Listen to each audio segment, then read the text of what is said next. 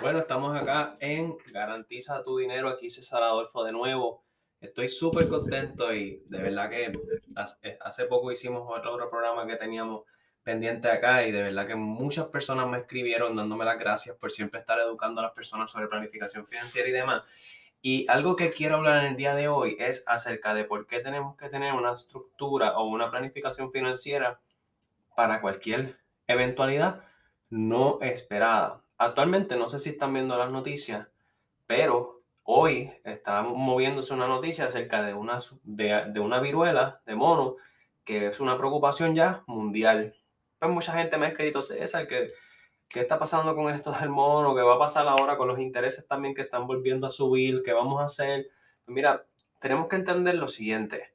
La vida es bien larga y está llena de situaciones. ¿Qué pasa? Van a haber muchas situaciones que en efecto sí podemos controlar, pero también van a haber muchas situaciones que no se pueden controlar. Lo que sí podemos hacer es coger y lo que sí podemos controlar, ver de qué forma podemos mitigar o transferir ese riesgo. Lo que no podemos controlar, pues, por ejemplo, la muerte. Sabemos que literalmente la muerte no, no podemos escaparnos de ella, es garantizada. No sabemos si mañana nos vamos a incapacitar no sabemos si mañana vamos a sufrir un accidente de tránsito.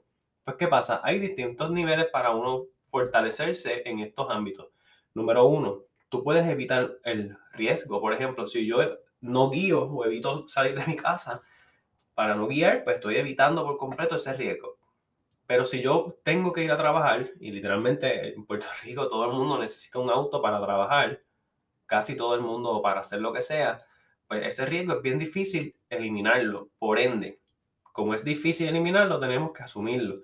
Pero ¿qué pasa? Si yo voy conduciendo en un accidente de tránsito, impacto a otra persona, me, puedo afectar gravemente mi condición financiera un accidente de tránsito, mi condición de salud, muchas cosas. Ahora bien, todo esto se puede transferir.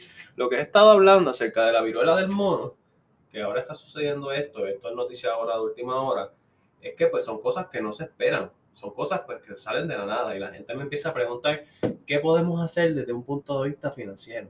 Mira, lo que tenemos que hacer siempre es enfocarnos en la regla básica, transferir cualquier tipo de riesgo, si me enfermo, si me, si me incapacito, proteger mi ingreso y siempre colocar una porción de tu ingreso en un lugar donde te pueda generar una segunda fuente de ingreso, pero que sea garantizada. No estamos hablando aquí de propiedades, no estamos hablando aquí de Airbnb, no estamos hablando aquí de otro negocio, porque todas, todas estas que acabo de mencionar son volátiles, todas fluctúan. Pues yo puedo tener mi casa rentada ahora, pero mañana se me puede ir el inquilino. El Airbnb me puede ir espectacular este mes, pero mañana se me puede escocotar. Quiere decir que tenemos que tener una fuente de ingreso garantizada. ¿Por qué? Cuando vino el COVID, muchos de los clientes que tenemos en la oficina seguían cobrando su mensualidad como si nada hubiese ocurrido. Literalmente, nada se impactó.